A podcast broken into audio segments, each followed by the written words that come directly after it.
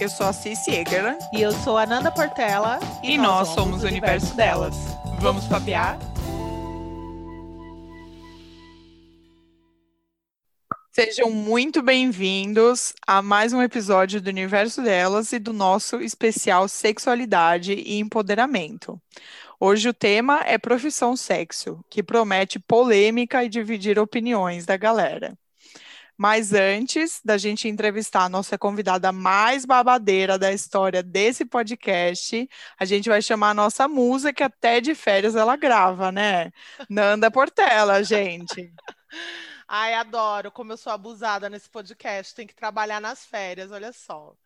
É, como tá... é que tá esse calor do Brasil aí? Conta Ai, pra tá gente. Muito, tá muito. Se sofrendo lá, eu aqui não aguentando mais calor. Mas já tá. Próxima semana estamos voltando. É, pois é, gente. Esse tema, como a Cici falou, já vai dar o que falar, porque esse é um mercado que carrega em si um tabu do mesmo tamanho do consumo dos seus serviços. O sexo como profissão não tem cara, cor ou status social. E é por isso que hoje recebemos para esse bate-papo essa maravilhosa que topou de cara esse bate-papo com a gente. E agora todos vocês vão conhecer um pouquinho aí sobre ela. Seja muito bem-vinda, Cléo. Opa, muito obrigada pelo convite. Estou lisonjeada, confesso com um pouquinho de vergonha, porque isso é muito novo para mim, mas vamos lá. Cleo, conta pra gente um pouquinho do que você faz. Eu sou acompanhante, eu também, com a quarentena, né, que veio e afetou a vida de muitas pessoas, eu me reinventei, como muitas acompanhantes, com a venda de conteúdos, que é uma coisa que já existia, mas era um nicho, né, totalmente separado no meio né, das garotas que trabalham com, com conteúdo adulto, com, com sexo, os profissionais. Então, atualmente, eu ainda sou acompanhante, vendo conteúdo no meu site, tenho é, o Câmera Privé, onde eu me apresento às vezes, e Fiquei conhecida, na verdade, como a acompanhante que escrevia conto erótico também. Muito legal. Então, antes da gente colocar todas as perguntas aí e entrar na polêmica de uma vez, vamos só dar uma base. No episódio Sex Tech, que foi ao ar no dia 5 de fevereiro, a gente falou sobre as profissões que giram em torno do sexo, né, ou da sexualidade. Então, hoje a gente vai falar da profissão do sexo, né? A principal ali, uma das mais antigas e polêmicas do mundo, né? Então, prostituta, garota de programa, acompanhante, meretriz, dama, mulher da vida, prima, puta, o que vocês quiserem chamar, né? Tem diversos nomes aí.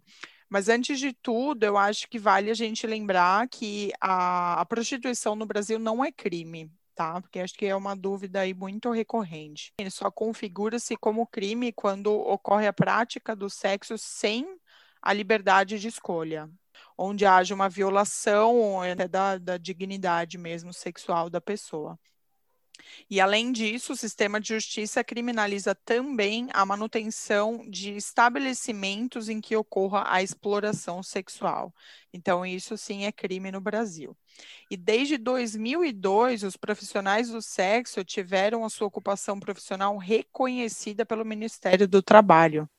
É isso aí. Mais de 40 milhões de pessoas no mundo se prostituem atualmente. Segundo o um estudo da Fundação Francesa Celis, que luta contra a exploração sexual, a grande maioria, 75%, são mulheres com idade entre 13 e 25 anos.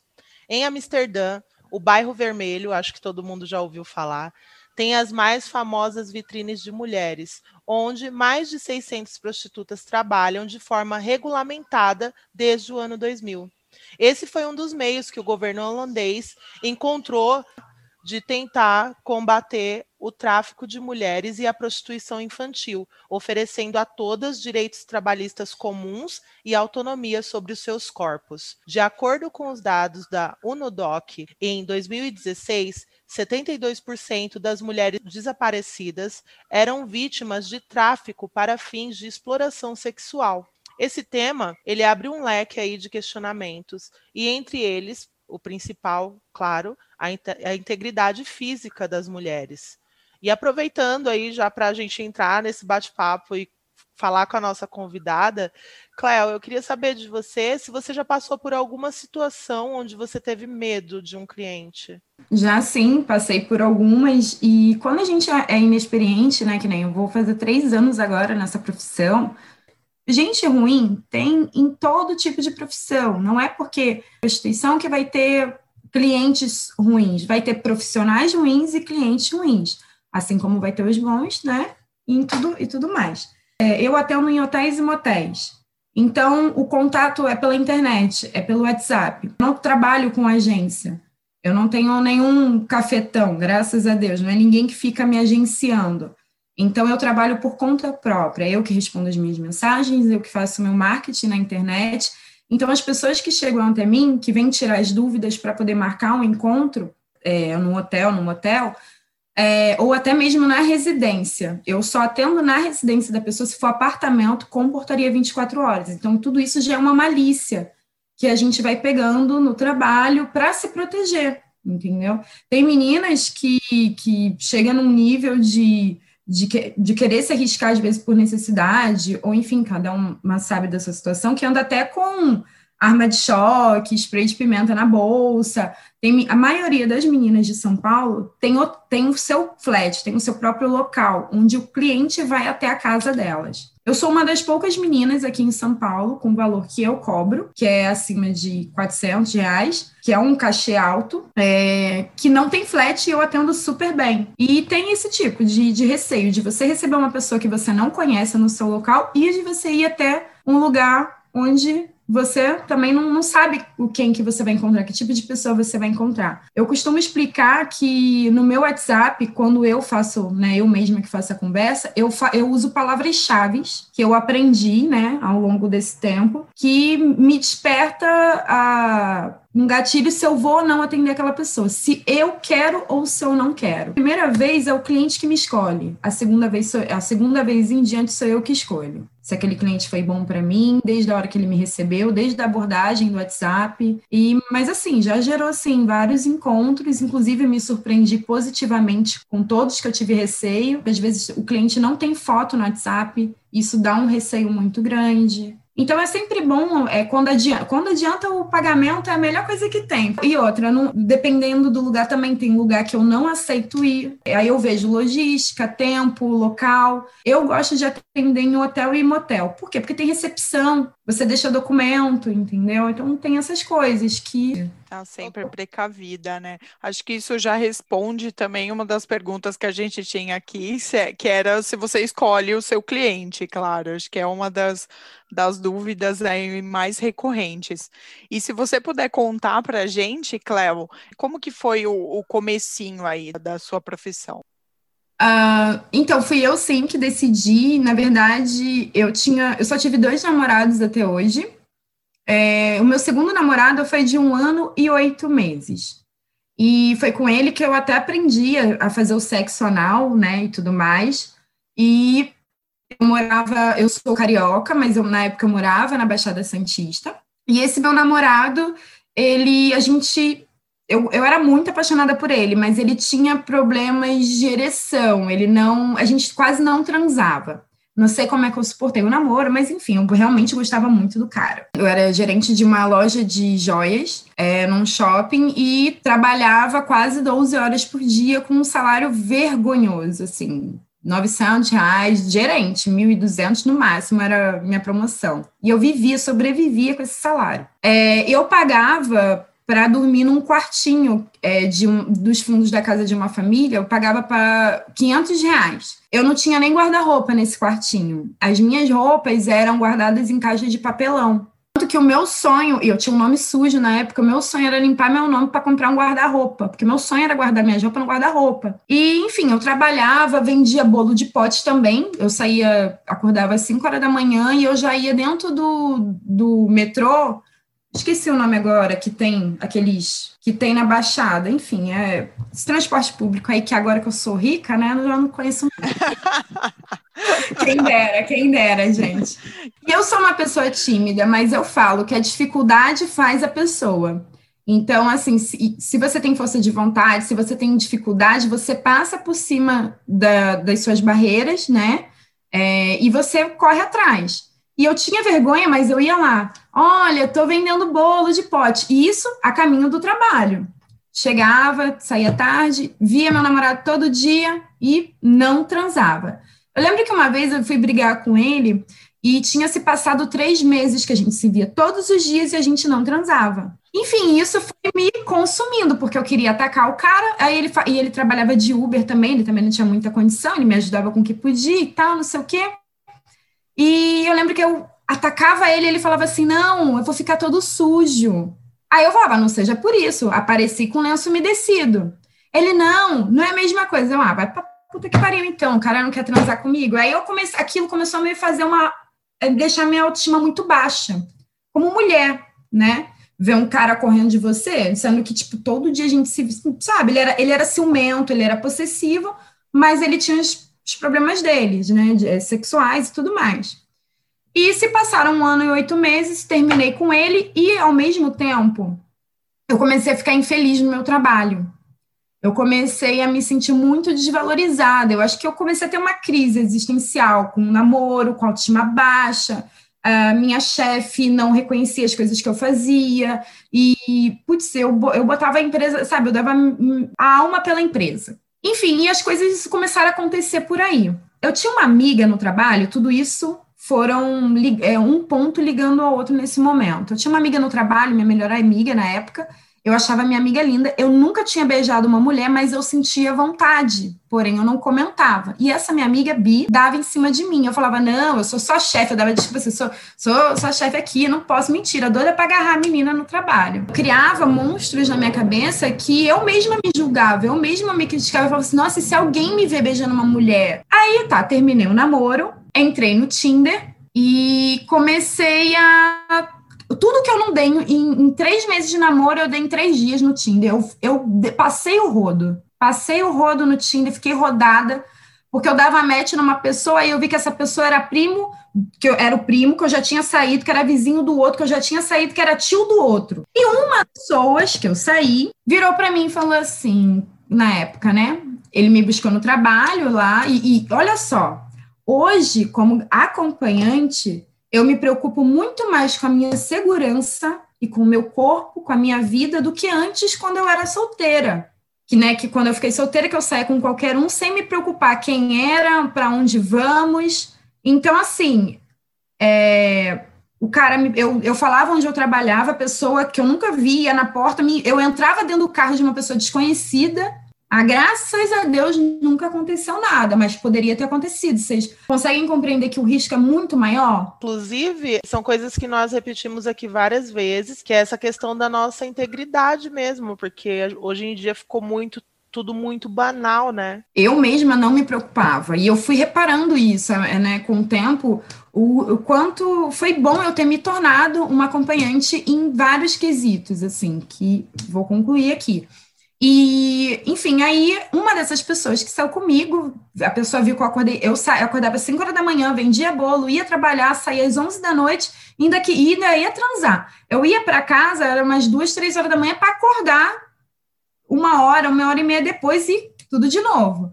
E assim foi. E esse rapaz virou para mim e falou: Nossa, é, você é muito bonita, você é, faz um sexo com vontade mesmo, né? Tipo, eu falei, óbvio, eu vim aqui para isso, né?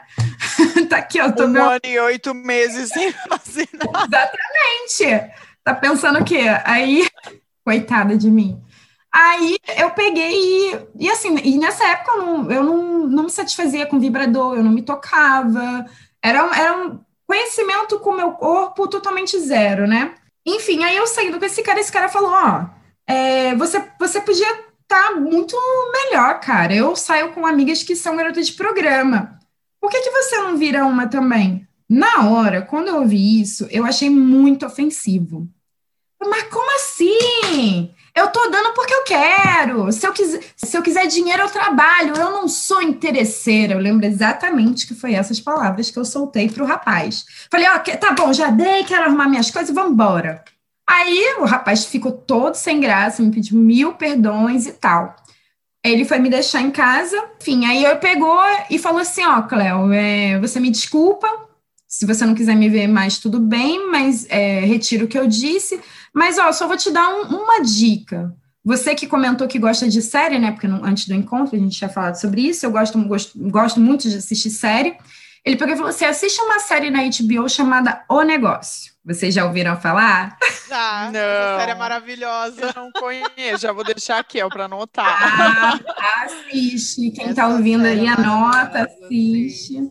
Porque ela foi a base de tudo para eu ter começado. É, então começou, é uma, obviamente, né? Você vai assistir, você vai ver toda aquela fantasia. Mas enfim, se a, pessoa, a garota que está nesse ramo é, for uma garota visionária, assim, que tem uma visão, consegue adaptar para a profissão. Porque foi exatamente assim que eu comecei. Eu comecei assistindo essa série e elas revolucionam, assim, o negócio da prostituição em São Paulo. Então eu já peguei aquilo, pô, se a série em São Paulo, eu comecei a ver, né? Deve ser bom trabalhar em São Paulo, na capital. E até então, eu, eu morava na Baixada, mas eu não conhecia a capital paulista. Tem gente que vem, chega até mim e fala assim: Cléo, você era garota no Rio? Não, nunca fui garota no Rio. Pelo contrário, tenho até medo, assim, da, porque eu cresci no Rio, tenho até medo, às vezes, de, de, alguém descobrir, né, e tudo mais. Eu cuido muito da minha vida pessoal, né, mas é isso, e foi assim, por conta desse encontro que eu tive do Tinder, que eu já estava rodada.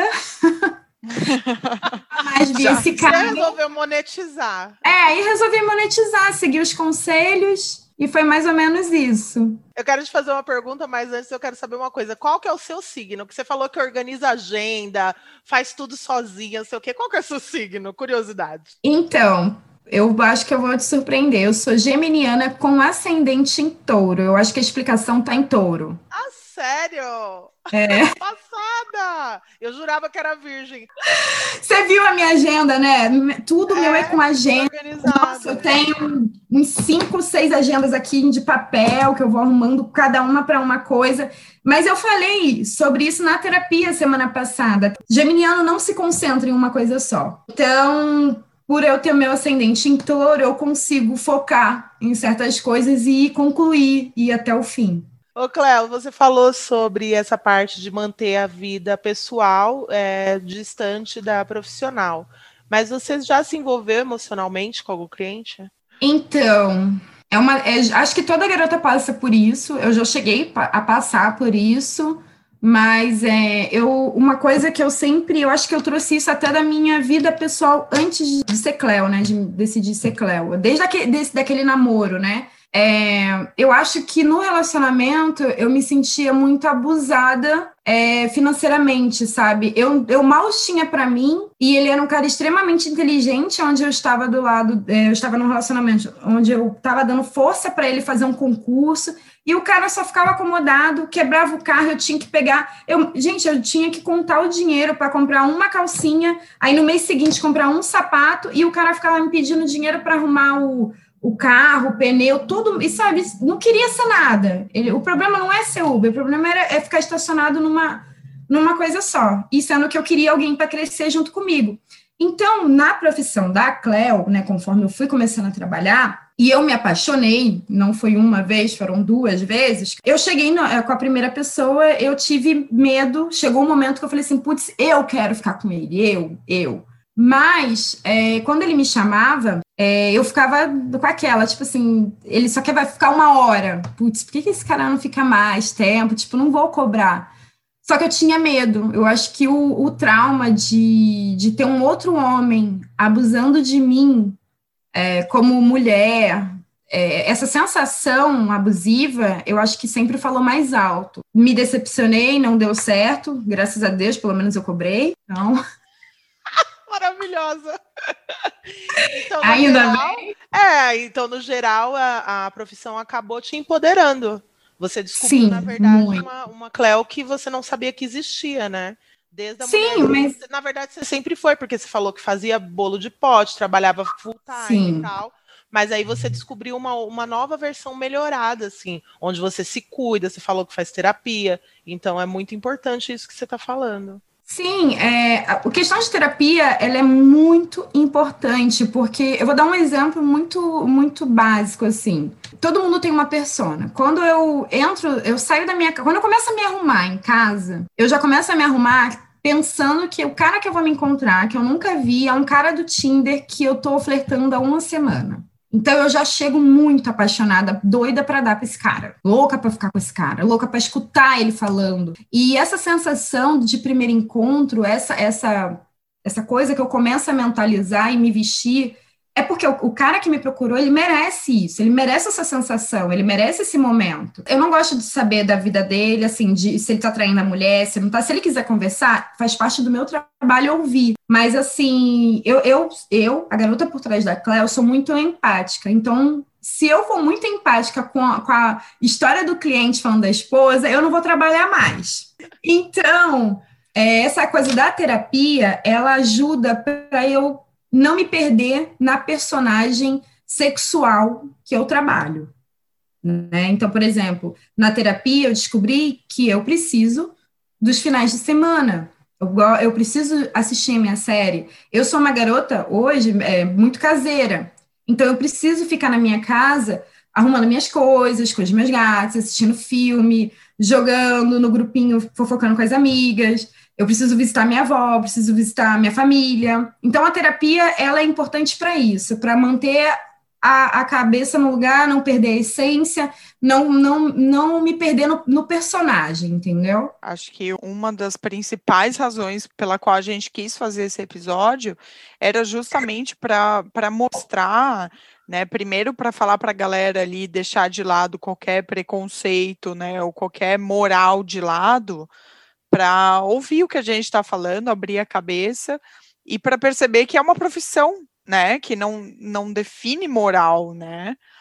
E você falou, Cléo, que você cuida assim da sua identidade, né, de seus amigos não saberem. A sua família sabe? Tenho uma prima que sabe, por parte de mãe.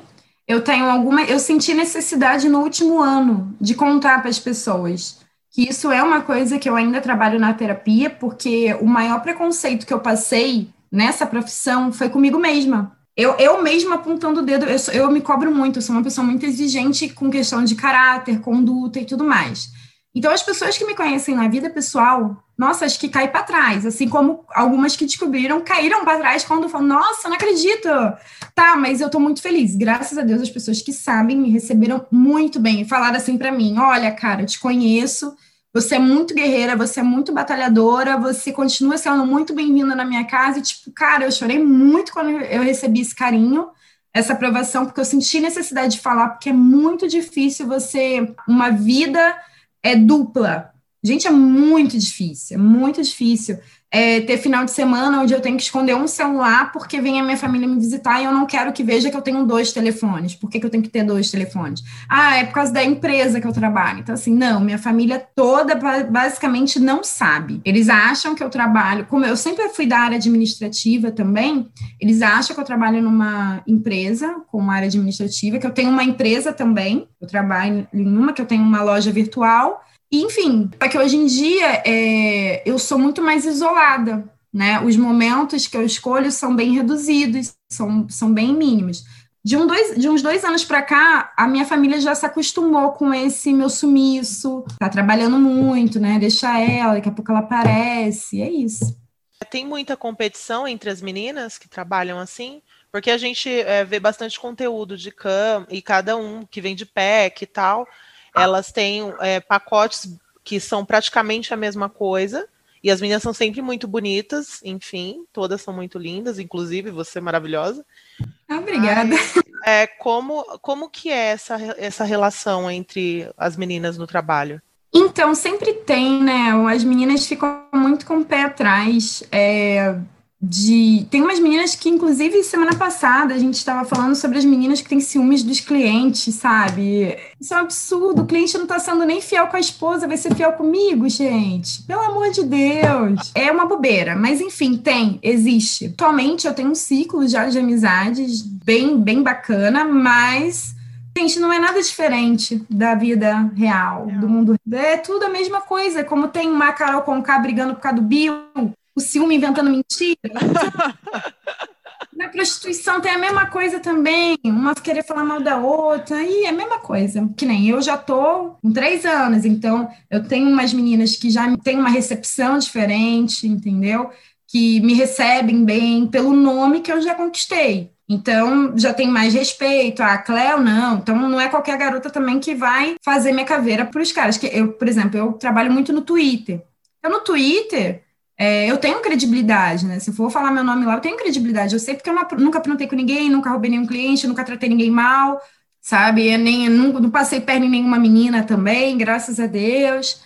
Então, eu tenho um, um, uma recomendação, assim, uma credibilidade lá na internet. Agora, no Instagram também, que eu tô mais ativa, então é isso, mas é normal, tem em todo lugar. Queria te perguntar também, Cléo, você falou dessa questão do, do, preconceito, você falou que foi uma barreira que você teve que quebrar aí, com você mesma, enfim. Como é que funciona com as outras pessoas, assim, para aquelas que sabem, né, da sua profissão? Olha, foi, foi uma coisa muito boa. Eu tava esperando que me tacassem pedras. E, pelo contrário, tenho uma, uma amiga nutricionista, casada, sabe? Eu tenho uma que é dona de um salão, mora aqui perto, casada também, e me chama para tomar vinho na casa dela. Isso me conforta. Eu lembro que o meu maior medo era eu chegar num lugar porque eu vi isso acontecendo com uma amiga minha da minha da profissão, é, inclusive a Tata Marim, né? E nós somos amigas quase ao mesmo tempo que eu comecei, ela também, então é uma amizade assim que vem de tempo na profissão para a vida.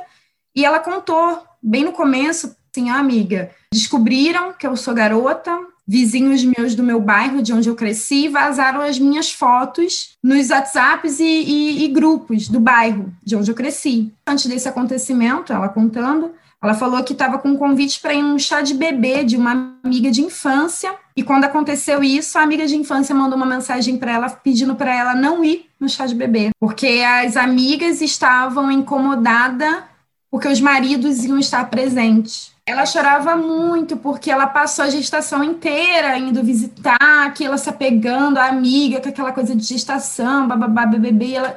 Então eu fiquei assim, cara, eu não quero que isso aconteça comigo. Eu, eu não vou saber lidar com isso.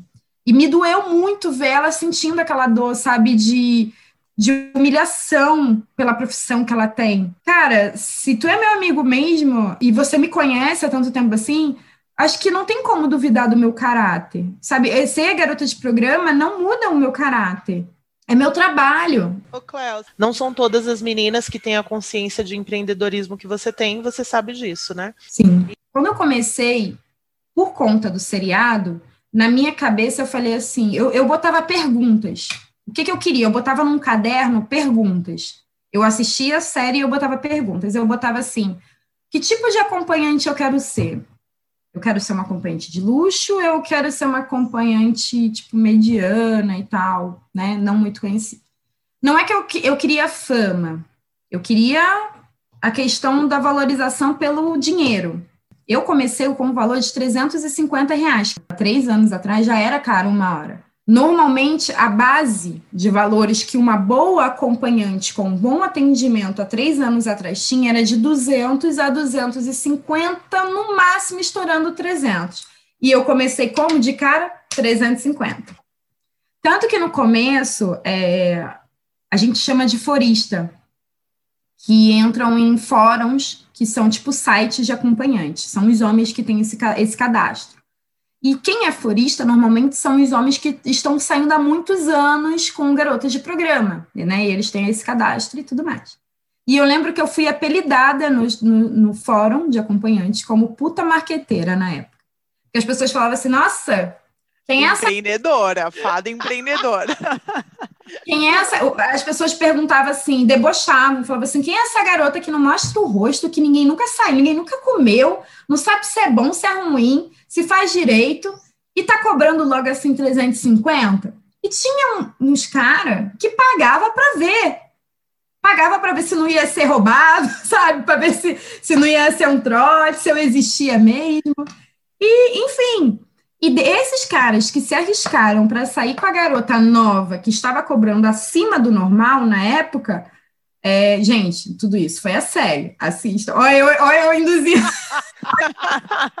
Novas Cléo. Mas vamos lá. Todo mundo mudando de profissão esse ano. Acabou. Vamos monetizar real. Vamos monetizar real. E, enfim, É, então, assim, esses caras que pagaram, se arriscaram, eles começaram a fazer tipo um conto erótico sobre mim. Porque aí nesses fóruns, os homens, eu acho um puta machismo, porque a gente, acompanhante, não tem voz, direito de voz, para responder. A gente só pode ver o que falaram. Os homens, quando saem com a garota nesse fórum, eles, eles descrevem como foi o encontro.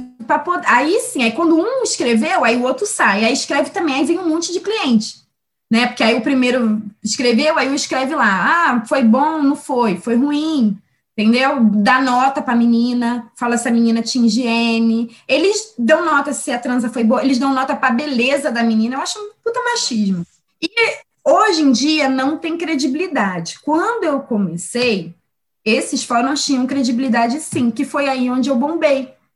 Né? Tipo, fiquei conhecida e tudo mais. Porque era a garota que não mostrava o rosto, que parecia com a Cléo Pires, que, enfim, que cobrava caro, mas que valia a pena sair, tinha um atendimento bom.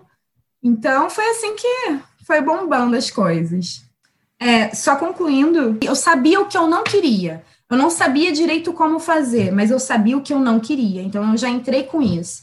E tudo isso foi pesquisando, foi entrando na, foi olhando o site, foi tendo referência um filme. Então eu comecei a ver coisas e processar o que eu não queria para mim. Então, isso foi uma base muito grande para me levar onde eu estou hoje, que foi não ter ficado no, no, nada contra, né? Cada um tem suas necessidades, as suas oportunidades e tudo mais. Mas, por exemplo, em vez de ir para uma esquina, procurei ver, a Nanda deve saber, o Hotel Nick, que ele é um hotel que tem um sky bar, que não é, é tem muita menina, não é algo assim muito na cara, escrachado, não é baixo tanto que se você for lá jantar no Hotel Unique, com a segunda vista mais bonita de São Paulo, você não sabe. Eu várias vezes fui lá e eu várias vezes trabalhei como acompanhante. Você trabalha flertando. A moda antiga. Eu não, é, eu não chego no bar com uma placa, oi, eu sou puta. Eu não, sabe? Eu não chego com um vestido muito. Eu, é, é a questão de se vestir, de se comportar no lugar. E eu fico flertando. Aí, quando o cara tava lá achando que eu tô super dando em cima dele, que ele vem me abordar, Aí eu falo, então, eu sou acompanhante, você realmente gostou de mim e tal.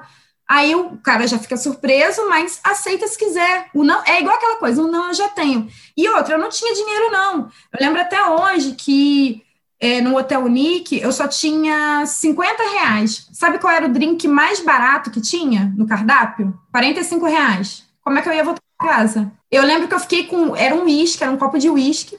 Eu nem tomava uísque puro, mas não tinha dinheiro para botar nada junto. Fiquei com uísque a noite inteira, até chegar um, um, um rapaz. Eu fiquei, aí eu fiquei flertando, né? Para ver se eu falava logo e arrumava o trabalho. Então, e gente, eu cheguei com 50 reais, fiquei com 5 no bolso, saí de lá com dólar. Eu fiz o trabalho em dólar na época. Quando eu falo assim, se trata de um valor alto para cobrar, para uma companhia cobrar, ela tem que oferecer algo à altura. O que, que ela tem para oferecer? Quando eu falo que ela tem para oferecer, tem meninas novas que vêm me perguntar, falam assim, mas Cléo, você faz anal, né? Não, não faço. No começo eu fazia, hoje em dia eu não faço mais. No começo eu fiz muita coisa porque eu queria conhecer, eu queria experimentar. Vocês lembram que eu falei que lá no começo, quando eu namorava, eu tinha uma amiga que dava em cima de mim, mas que eu, não, eu tinha medo de me permitir para beijar pela primeira vez uma outra mulher? No trabalho, eu descobri que eu, que eu sou bi, que eu adoro sair com, tanto com homem, tanto com mulher. Eu adoro. Isso eu me descobri na profissão. No, e descobri também, por exemplo, que ou coisas que eu não gosto. Eu me permiti fazer na profissão. Eu permiti fazer fetiche de inversão, que é, para quem não entende, é eu fazer o papel do homem, colocar uma prótese né, peniana e, e fazer a penetração no outro cara. Eu não, não curto super respeito, as meninas, tem várias meninas que fazem inversão no atendimento, eu não faço. Então, muitas coisas eu me permiti para chegar, para me conhecer e, e poder estar tá entregando a altura do que eu quero cobrar. Hoje eu falo, hoje eu sou estilo namoradinha, eu trato o cara como um rei, como um príncipe, super apaixonada, como se ele viesse, de viagem, ele me presenteia, eu, eu faço, namoro, passo a tarde inteira com ele, não mexo no celular, não tenho pressa para ir embora, sabe? Não, ele goza quantas vezes quiser, não é nada mecânico, então tem essa essência, não é forçado, não é, é é porque é assim, flui dessa forma e ele sente que é isso. Então vale a pena ele pagar aquele valor que eu tô cobrando. Sim. E Cléo, mesmo com toda essa história de vida, com toda essa parte empreendedora que você tem, você é muito jovem. E eu queria saber de você se você tem alguma idade em mente assim para parar, se você pensa em se aposentar, como que é isso para você? Atualmente eu estou me preparando para minha aposentadoria. Eu tenho aqui na minha cabeça dois anos, mais dois anos. Espero, assim, estou trabalhando para ser até antes disso, mas estou aí no caminho da minha aposentadoria, mais dois anos no máximo. Ai, que delícia, também é. quero, universo. Escuta a gente aqui, por favor. o negócio na HBO, vamos lá. Ai, gente. Léo, você falou dessa questão do, do dos homens é, procurarem muito, né, para conversar de repente, ou é, tem muito mesmo do, do, dos caras, tipo, precisarem, ah, eu só preciso bater um papo aqui. Sim, tem. Tem cliente que nunca me tocou e só foi para conversar. Ficou com a roupa, ou então foi lá, tomou banho de piscina, ficou conversando comigo. Não ficou de pau duro, conversou, ou ficou de pau duro e ficou conversando.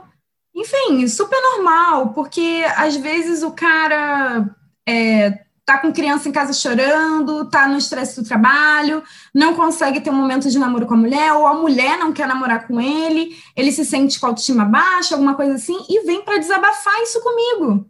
Aí talvez num outro encontro ele vai, fica, ou então é muito tímido, entendeu? Ele vai para conversar, às vezes. Ah, é super normal isso, super normal ele querer a companhia, às vezes, para se sentir até mais homem, botar para fora, conversar. Você acha que isso vem muito do homem ainda ter, tipo, uma vergonha de fazer uma terapia? Ou você acha que pode vir desse lado ali do, não, eu sou homem, eu não preciso de terapia, eu só preciso conversar ali uma vez com alguém? Cara, é muito louca, são muitas histórias paralelas, é... mas eu já tive clientes que falaram assim, então, Cléo, eu terminei com a minha terapeuta e eu vou ficar saindo só com você, porque eu converso muito com você e eu ainda tenho prazer.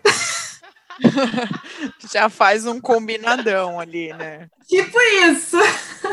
ah, não, e o pior é a pessoa pega quatro horas e fica aí, duas horas são para a gente bater papo, beber, e outras duas horas, né? Outra uma hora e meia para a gente transar, namorar, beijar, curtir. E é isso.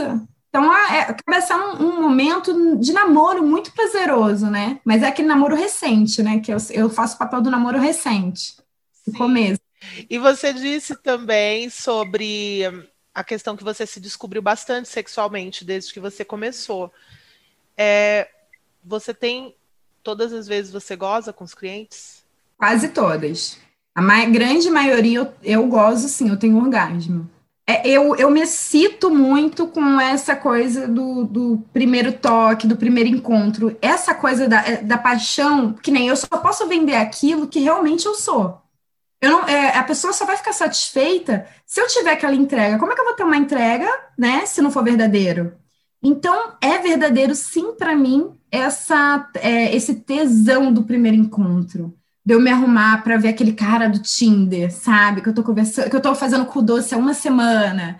Então tem essa mágica do momento para mim que me deixa excitada, que é o que faz, é, é que é o que influencia para eu ter o um orgasmo com aquele cara que eu tá ali comigo no encontro a primeira vez, a segunda, a terceira e tudo mais. Aí, principalmente se é a segunda, a terceira, eu fico que é aquele, aquele cara que eu tenho que conquistar, porque é o cara que veio de longe para me ver, o namoradinho do Tinder, que a gente só vai ter aquele dia para eu dar.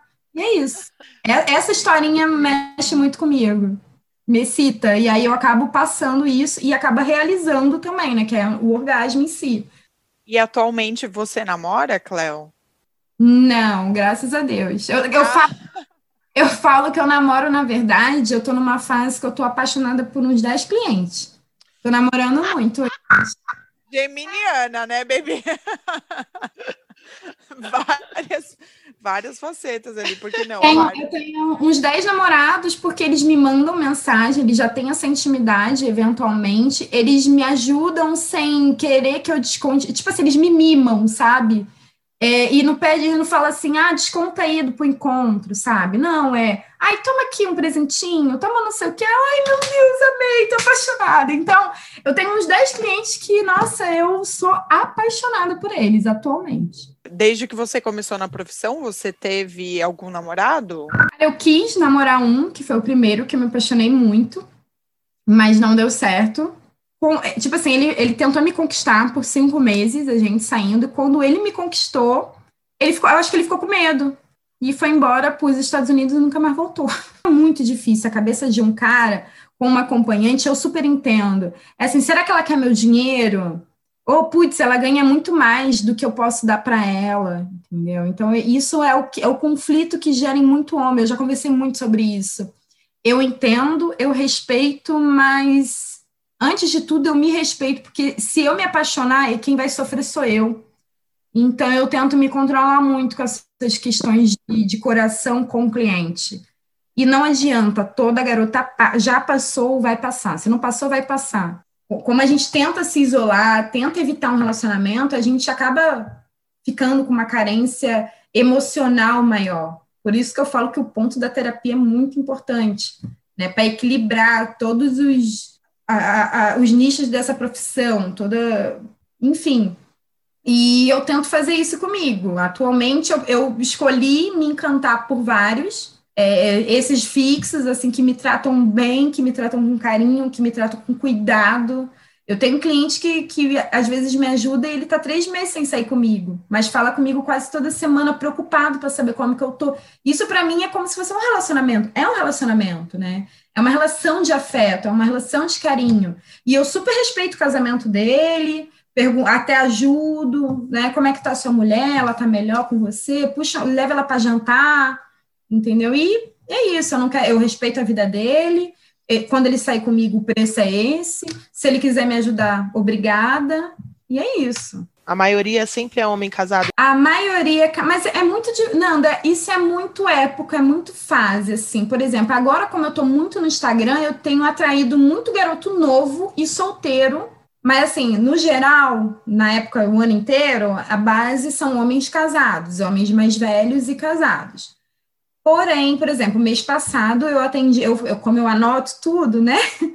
Eu atendi mais garotos, garotos novos, na base dos 19 aos 28, 25 anos, 28, solteiros. Bonitos, jovens, solteiros. Eu ia te perguntar, Cléo, quando bate assim, essa carência, de repente, de, de um afeto, né?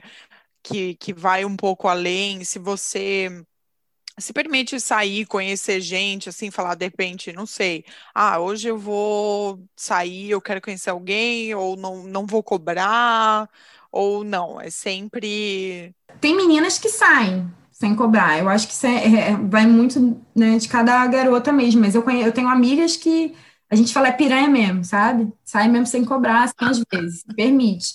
Mas eu não tô nesse nível de piranhagem, mas não tô cobrando, né? Não tô saindo de graça. E eu sou muito caseira. Quando o que faz eu sair um pouco da, da capa da, da postura de Cleo, da postura sensual, do, da marqueteira e tudo mais, é eu ficar em casa e curtir o meu momento com os meus amigos e tudo mais. É, e outra coisa também que eu não contei, eu já me apaixonei por mulher. Nessa profissão, eu me apaixonei por outra mulher também. Na verdade, duas. É, uma as duas são minhas amigas hoje, são grandes amigas, mas as duas eu conheci em atendimento com outro cliente, a outra, são outras profissionais.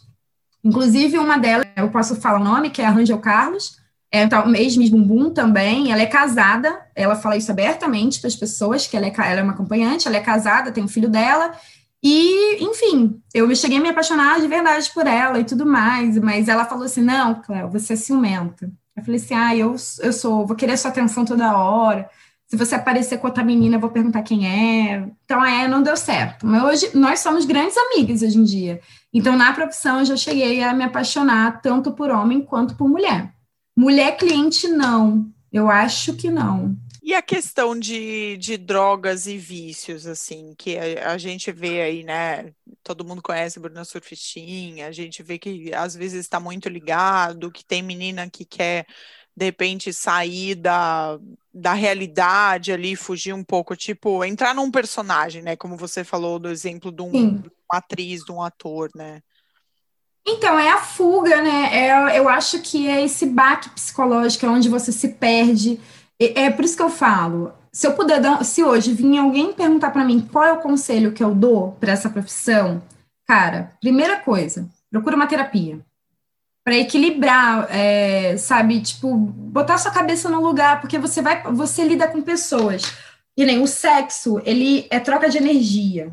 O que eu faço é uma troca de energia, isso é muito sério, isso é muito real. Quem não acredita vai passar a acreditar o sexo ele é um portal de, de, troca de energias. Então, quando eu tô com um cara, às vezes ele tá carregado de, de, de uma energia com problemas da casa dele e tudo mais.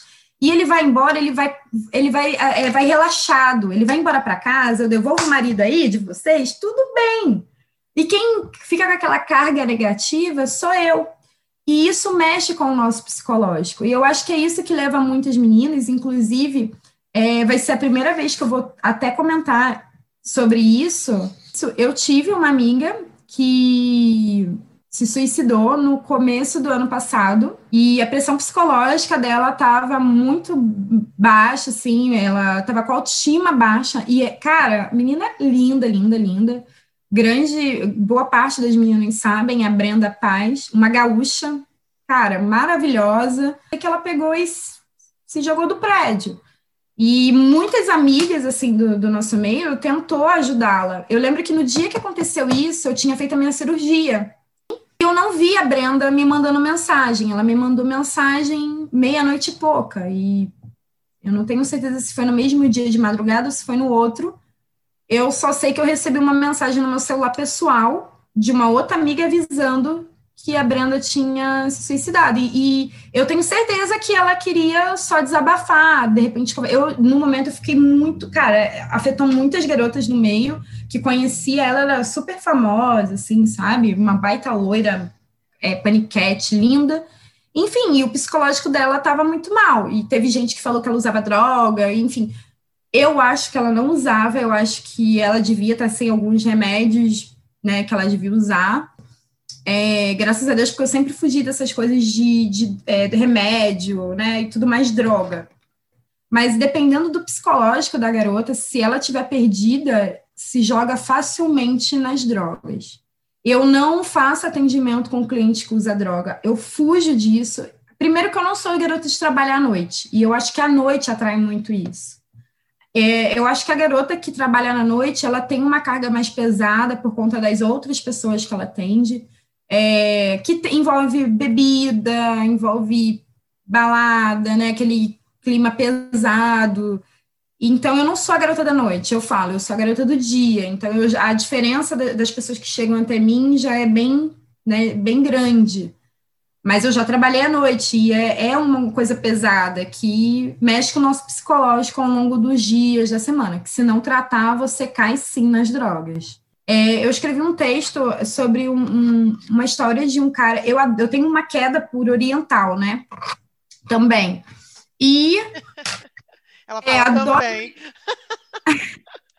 adoro um olhinho puxado também. Aí, é, se for homem mais velho, olhinho puxado, barrigudo, adoro barriga de chope, adoro pula-pula, gente, adoro. Não foi a Nena que falou gangorra. Não Gangorrinha. Eu gosto. É, aí eu cheguei no, no hotel, né? E o cliente pegou e abriu a porta para mim, ele já veio com aquele bafo de cachaça, assim, bem na porta. E pediu para eu entrar, assim, né? Abriu a porta, né? Eu entrei. E, e eu sou muito beijo, assim, né? Eu, eu demoro para perceber que a pessoa tá drogada, né? Então, enfim, ele já tava ali no auge. Aí eu falei, oi, tudo bem? Prazer, eu sou a Cleo, qual é o seu nome? Ele não conseguia falar o nome dele. Ele só perguntou assim para mim: Você sabe onde vem de pó? Era um senhor oriental, lindo, e eu doida para dar pro cara, beijar o cara, o cara bonito. Aí quando ele falou isso, gente, eu fiquei brochada na hora, assim. Eu fiquei sem reação.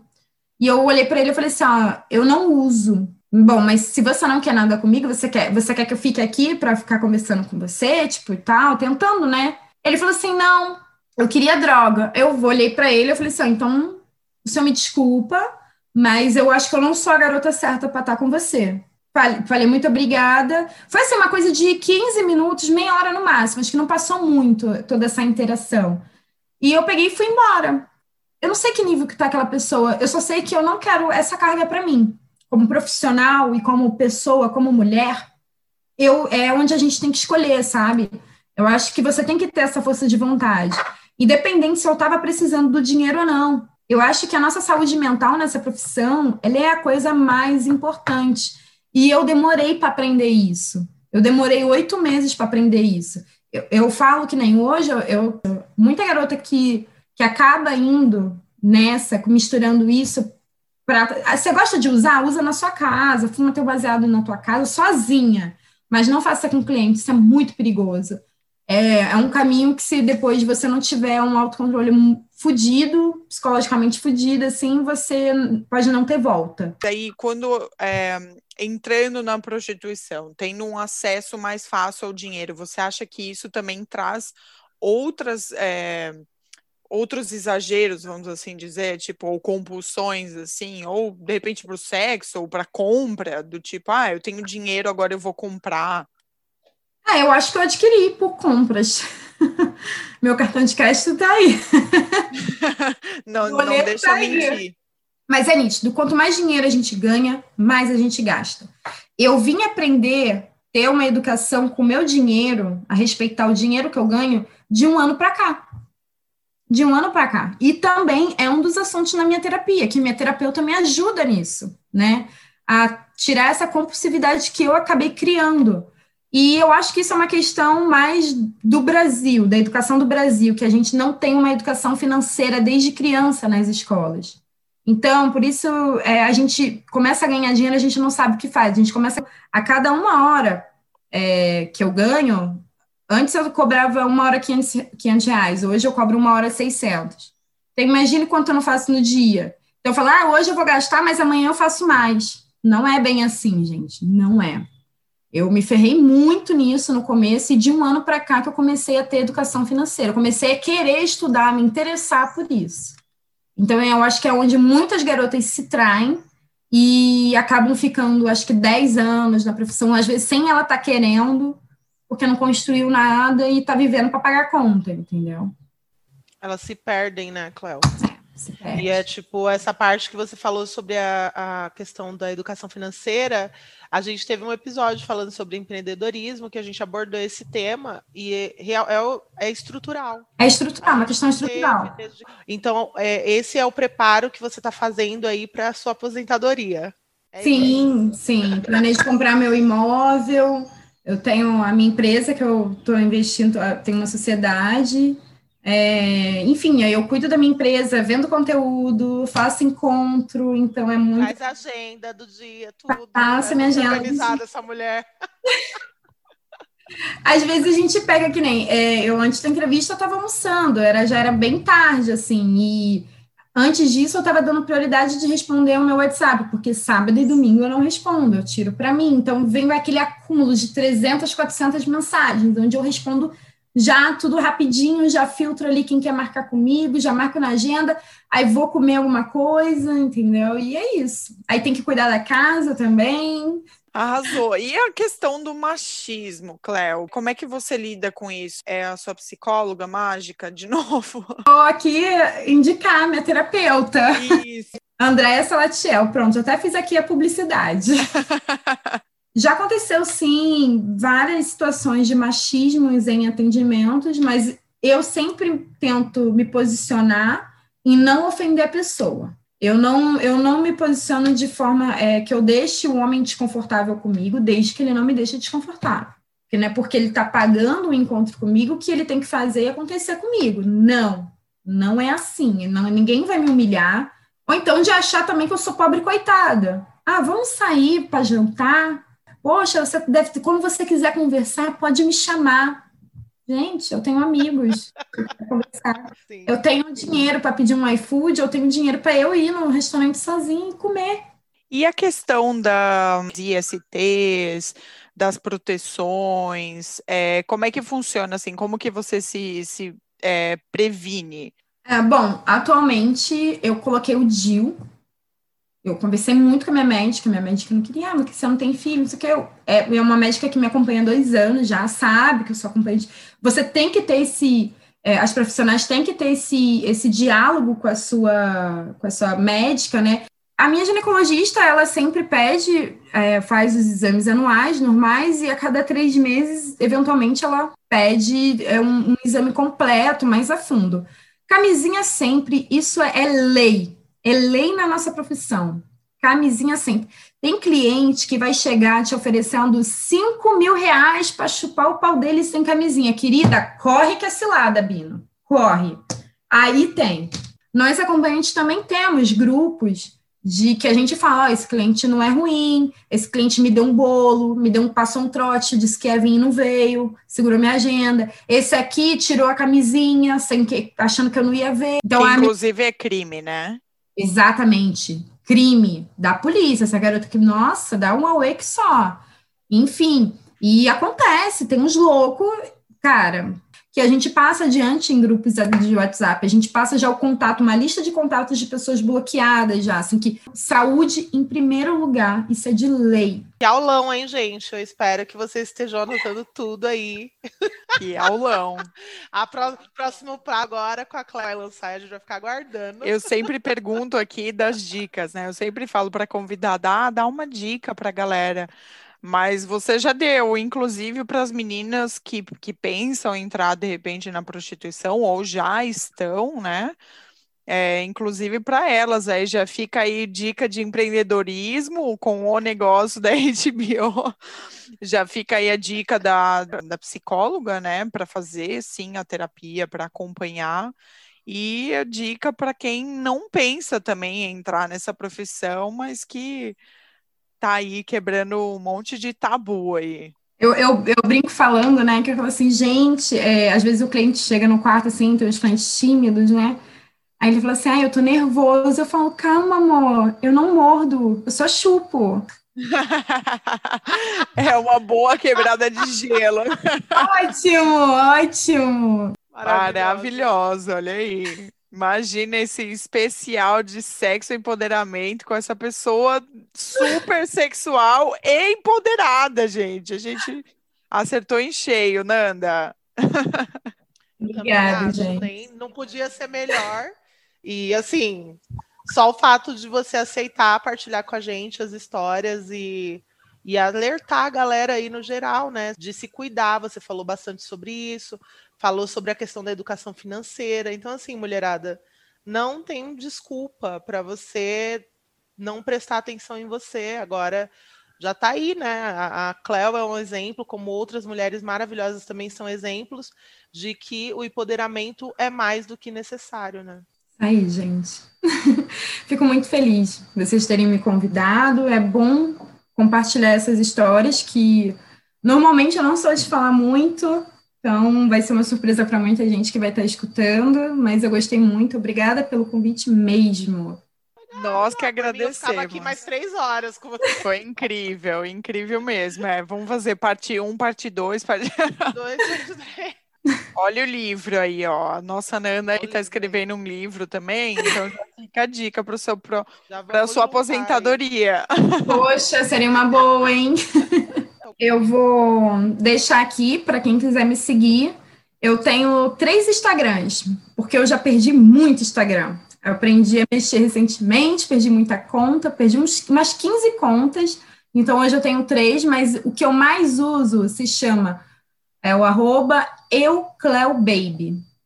E eu tenho dois Twitters também. Eu tenho um que é arroba eucleobaby, oh, perdão, o Twitter é cleobaby4, número 4, tá? E o outro Twitter é CleoBabyD4.